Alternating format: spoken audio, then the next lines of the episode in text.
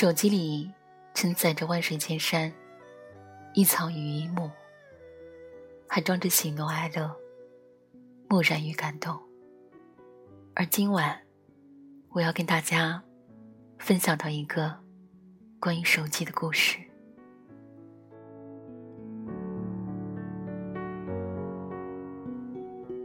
你们都好吗？今天是三月三日，一个非常美好的数字。又是一年三月三，风筝飞满天。虽然是阳历的三月三日，但是这个春天，再难过，已经足够美好。比如清晨，开车经过一片油菜花地，摇曳的春风，把金灿灿的油菜花吹得那样妩媚。而我想，有一些幸福就是这样简单吧。譬如，在春天里看见一朵花开，一片草绿，已经足够。这里是每晚十点，恋恋红尘。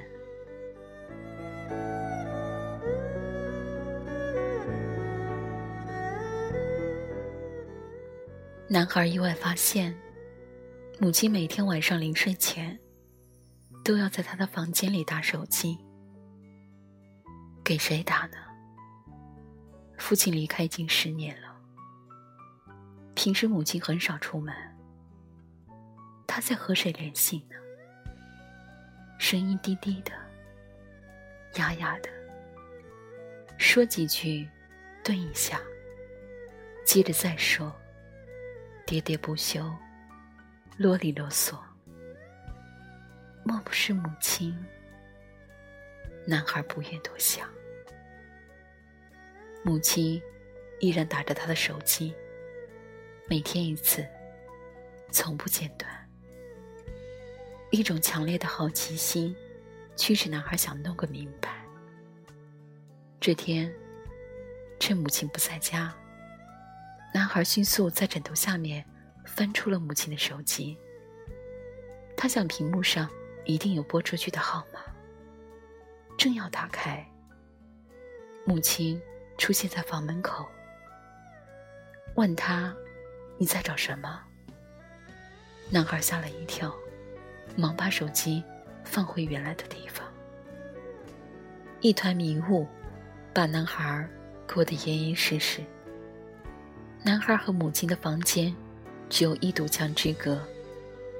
晚上，男孩把耳朵贴在墙上，想听听母亲的声音，一点也听不见。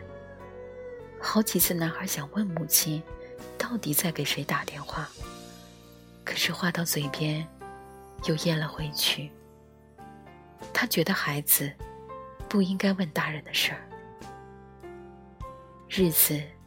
就像沙河里的流水，向前走着。男孩心中的谜团，也渐渐的飘远了。父亲不在了，母亲执意要把他的房间留下，和往常一样，每天清扫一遍，墙上的日历，每天扯一张，仿佛父亲还是在家里，永远和他们在一起。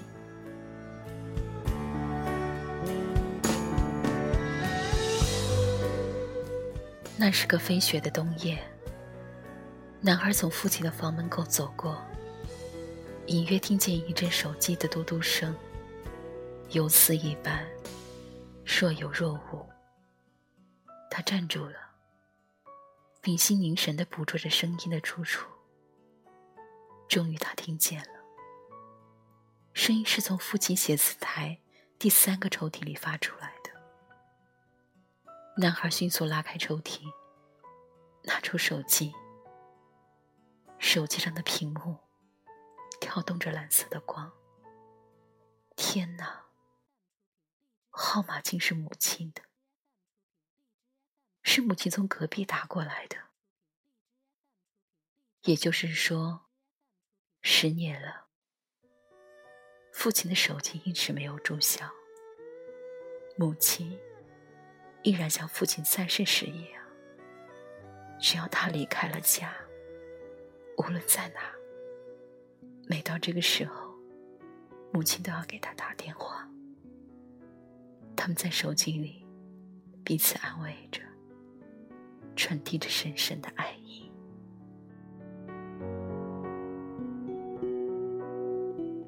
父亲是这座城市的市委书记，一次出差到外地，突发心脏病离开了人世。男孩住校，母亲怕影响他的学习，不让他知道。等他回家时，父亲已经变成一盒骨灰了。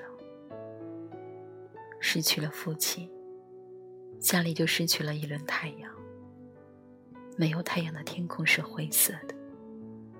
男孩不敢看母亲那张忧郁的脸，更不敢和母亲的眼睛对视。他发现，母亲渐渐消瘦，大大的眼睛深陷在眼窝里。一种苦涩的潮水浸透了男孩的心。他多么想牵着母亲的手，带着她走出痛苦的阴影。手机还在嘟嘟的响，男孩下意识的把机键一按，母亲的声音顿时在耳边响起：“下雪了。”你得多穿点儿，北方冷吧？啊，孩子，孩子很好呀，期末考的不错，就是想你，老念叨你。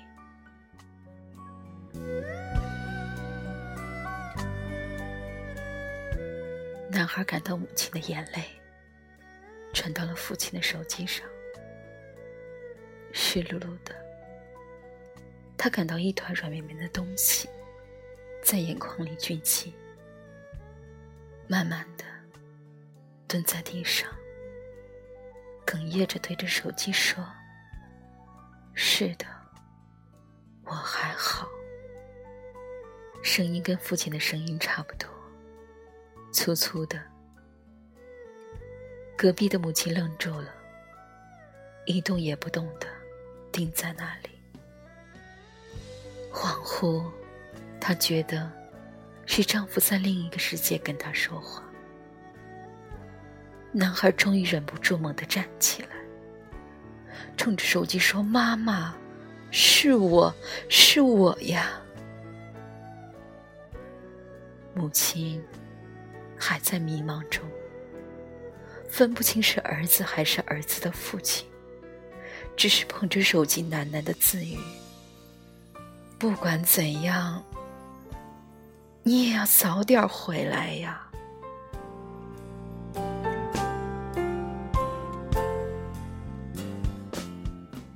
男孩的身影出现在母亲面前，母亲怔怔的望着和父亲差不多高的儿子，一切都明白了。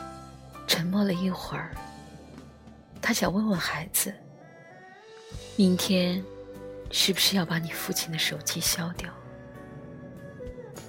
儿子似乎看出了母亲的心思，对母亲说：“留着吧，让父亲和我们永远在一起。”